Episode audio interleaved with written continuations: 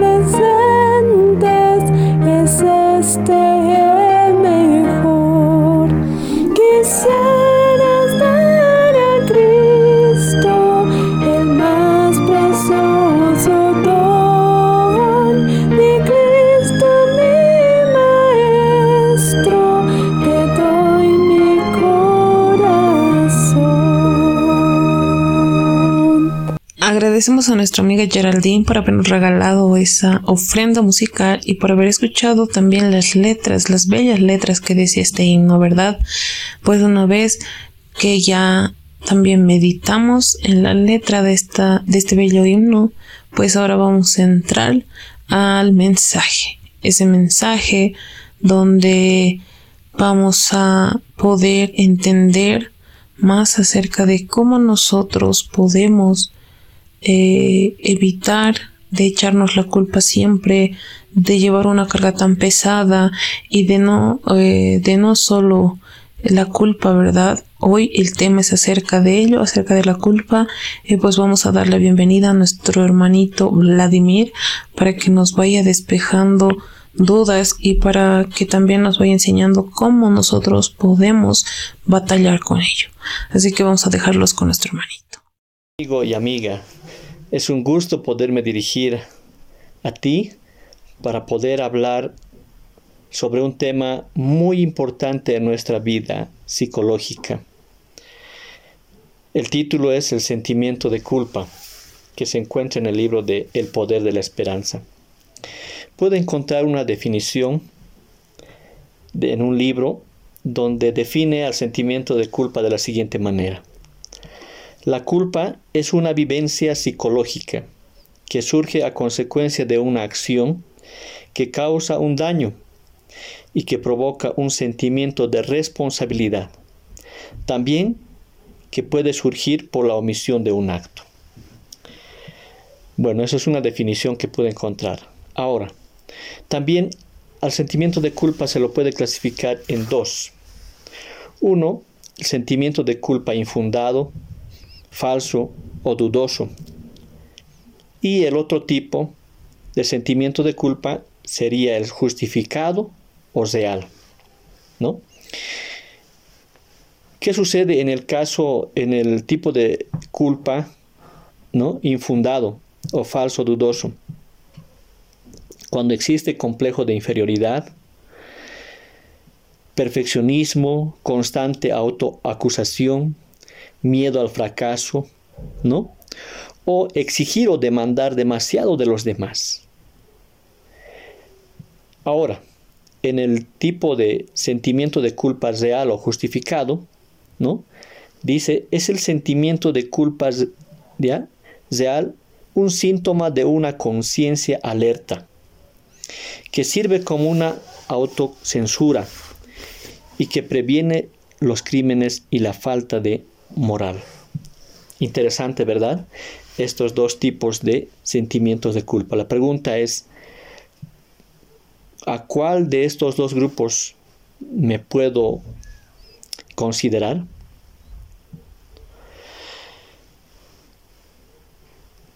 Eh, cuenta la historia de un hombre llamado Carlos, que durante muchos años vivió como, un, como si no tuviera culpa, dice la historia. ¿no? Carlos había abandonado a su esposa y a sus hijas a una temprana edad. A causa de ello, una de las hijas había crecido con una gran cantidad de problemas emocionales como resultado de lo experimentado en la infancia. Ahora, al vivir en un hogar de ancianos, Carlos, y ver que la muerte se acercaba, su conciencia finalmente parecía estar despertando. Sin embargo, ¿qué hacer con ese sentimiento? No tenía más que pedir perdón de su esposa y sus hijas, pero lamentablemente ellas se negaban a hacerlo. La desesperación y la frustración inundaron día tras día su vida. Amigo, amiga, ¿qué sucede si se comprueba la culpa. La solución es buscar, ¿verdad? Restituir, solucionar el problema, siempre que sea posible. Y uno de los pasos importantes que debemos hacer es pedir perdón a Dios y, en segundo lugar, pedir perdón a la persona que hemos ofendido tal vez. No importa cuán grande sea el error, el pecado, el daño que hayamos causado. Muy claro dice en la Biblia una cita en Isaías 1:18. Si tus pecados son como la grana, se pondrán blancos como la nieve. Si son rojos como el carmesí, se pondrán blancos como la lana. Para recibir el perdón y la reconciliación de Dios debemos de perdonar a los demás. Esto ayuda en el proceso de perdonarse a uno mismo, que es el principal objetivo del sentimiento de culpa. Ahora hablemos brevemente sobre el sentimiento de culpa exagerada o infundada si quizás uno de nosotros estamos teniendo este tipo de culpa infundada, exagerada, a continuación daremos algunas eh, pautas para poder cambiar en nuestra vida. Una de las pautas o pasos que debemos hacer en este proceso para cambiar y no tener ese sentimiento de culpa infundado es, dice, evitar los enfoques exageradamente estrictos. Sucede que en el hogar o en nuestro entorno social existe autoritarismo e intimidación que contribuyen a una conciencia limitada, dice, ¿no? Que ocasiona riesgo de culpa falsa, ¿no? Dice, es necesario eliminar este tipo de situaciones. No es bueno, eh, quizás si somos padres, ser demasiado estrictos o demasiado intimidadores con nuestros hijos. Y si somos hijos, no es bueno, dice, exigir a los demás, ser demasiado estrictos, perfeccionistas, porque ocasiona riesgo de culpa falsa. Otro aspecto, dice, hacer lo correcto y descansar en Dios. ¿No? Tenemos que tomar la decisión de ir a Dios, de tratar de practicar los principios divinos, ¿no? Otro aspecto, sacar lecciones de los errores y los fracasos. Es bueno eh, evaluar, es bueno analizar después de haber cometido un error o haber hecho daño a alguien, decir qué he hecho, por qué lo he hecho, ¿no? Y debemos aprender de ese error o de ese fracaso para no volverlo a hacer, ¿no? Y otra, otro consejo, otra pauta que se da para evitar tener una conciencia o una culpa infundada es abrir el corazón a alguien de mucha confianza. Es decir, si yo tengo la oportunidad de poder conversar con alguien de confianza, ayudará mucho a uno mismo para poder hacer que se desahogue uno y también nos ayudará a organizar nuestras propias ideas. Existe un experimento que hizo una profesional allá en Rusia llamada Grashina Kochanska, junto a sus colegas, encontraron que el sentimiento de culpa en la medida exacta ayuda a los niños a respetar las normas y respetar a los demás. ¿No? Repito, el sentimiento de culpa en la medida exacta ayuda a los niños a respetar las normas y respetar a los demás. ¿no? En este estudio participaron 106 niños y niñas entre 2 a 5 años de edad. Y para comprobar el grado de culpabilidad, los investigadores les dijeron a los niños que se imaginaran que habían roto un objeto muy valioso. Los resultados fueron que las niñas mostraron un mayor sentimiento de culpa que los niños. Otro resultado, estos niños, ¿no? los preescolares de familia bien estructuradas manifestaron menores sentimientos de culpa. ¿no? Qué, qué importante es tener una familia bien estructurada para que los niños puedan tener menos sentimientos de culpa. Otro resultado que lanzó este estudio, el nivel de culpabilidad de niños de dos años, dice, mantenía relación con la autonomía moral de los de cinco años. Interesante. Otro resultado, los niños con sentimiento de culpa violaron menos reglas que quienes no sentían culpas. Aquí vemos la importancia de tener un eh, buen sentimiento de culpa, podríamos decirlo, ¿no? Porque ya uno puede equivocarse menos. Bueno, ese, ese fue el estudio que realizó esta profesional Graciña Kochanska. Finalmente, querido amigo, quiero hablarte sobre una historia, bueno, no es una historia, es una parábola que quizás todos lo conocemos, está en la Biblia en el libro de Lucas, capítulo 15, 1, perdón, 11 al 32. titula El Hijo Pródigo.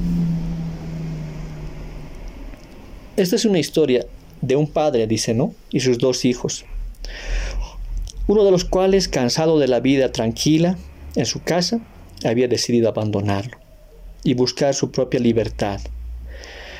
Como si no fuera poco el dolor que le provocaba a su padre con su actitud rebelde y desagradecida. Le pidió su parte de, de herencia, algo que solamente los hijos reciben cuando sus padres mueren, ¿verdad? Sin embargo, el padre, respetando su libertad de elección, le dio el dinero que le correspondía al hijo. El hijo se fue de casa. Este hijo, libre de las restricciones paternas, empezó a desgastar, a desperdiciar su dinero en bebidas, fiestas, promiscuidad y otras cosas. Mientras tenía recursos, estaba rodeado de amigos. Sin embargo, el dinero se terminó y el hambre golpeó su vida. En ese momento dijo el hijo, ¿qué hago? Buscó puestos de trabajo, pero terminó cuidando cerdos. Una obra extremadamente humillante para los judíos. El joven que quería ser libre, de repente se encontró esclavo de las circunstancias. Él tenía todo en casa. Pasó a competir en la alimentación de los cerdos para no morir de hambre. ¿Dónde estaban sus amigos? Ya no tenía amigos. La Biblia dice que el joven decidió ir a una tierra lejana. Una tierra lejana, símbolo más que apropiado para el pecado. Cuando nos alejamos de Dios, estimado amigo, no hay felicidad. Existe solamente en nosotros frustración, tristeza, humillación, culpa, vacío. En medio de esta situación, ¿no? Este joven decidió volver con la intención de ser aceptado por su padre como uno de sus empleados. Este hijo todavía tenía mucho que aprender sobre el hombre a quien había dado la espalda. Sin embargo, a pesar de su conocimiento limitado, sabía que su padre era justo y amante. Y fue esta la idea lo que le hizo pensar en volver. Amigos, en Romanos 2.4 dice, siempre es la bondad de Dios lo que nos guía al arrepentimiento y nos atrae a Él. La historia sigue. El hijo cabizbajo, con ropa sucia y desgastada, y una tonelada de culpa sobre sí mismo, se acercó a la casa. Pero no sorprendió al padre, quien lo vio a la distancia y corrió hacia él. Le dio un abrazo bien fuerte y cubrió su miseria con la capa real. Su padre siempre lo había estado esperando. Él nunca dejó de amarlo. Por lo tanto, recibió como hijo al joven arrepentido sin echarle en cara sus pecados. Ya todo había pasado. El pecado estaba olvidado. Amigos, Dios es un Dios de amor y perdonador. Sin embargo, al otro lado está el enemigo, Satanás, que vive diciendo la mentira de que el Señor no puede aceptar a los pecadores, que regresan a menos que sean lo suficientemente buenos como para poder volver. Si esperamos hasta que esto ocurra, el pecador nunca irá a Dios. Queridos amigos, el mensaje central de esta parábola es que Dios es un Padre de amor. Él nos acepta, nos perdona y nos ama siempre. No importa qué pecado, qué error qué daño hayas cometido. Lo importante es que tú puedas reconocer ese error, ese pecado, y puedas volver a Dios, pedir perdón de Él, pedir perdón de la persona a quien has hecho daño. Y de esa manera tu vida estará en paz con Dios y con los demás. Quiero leer una cita para finalizar.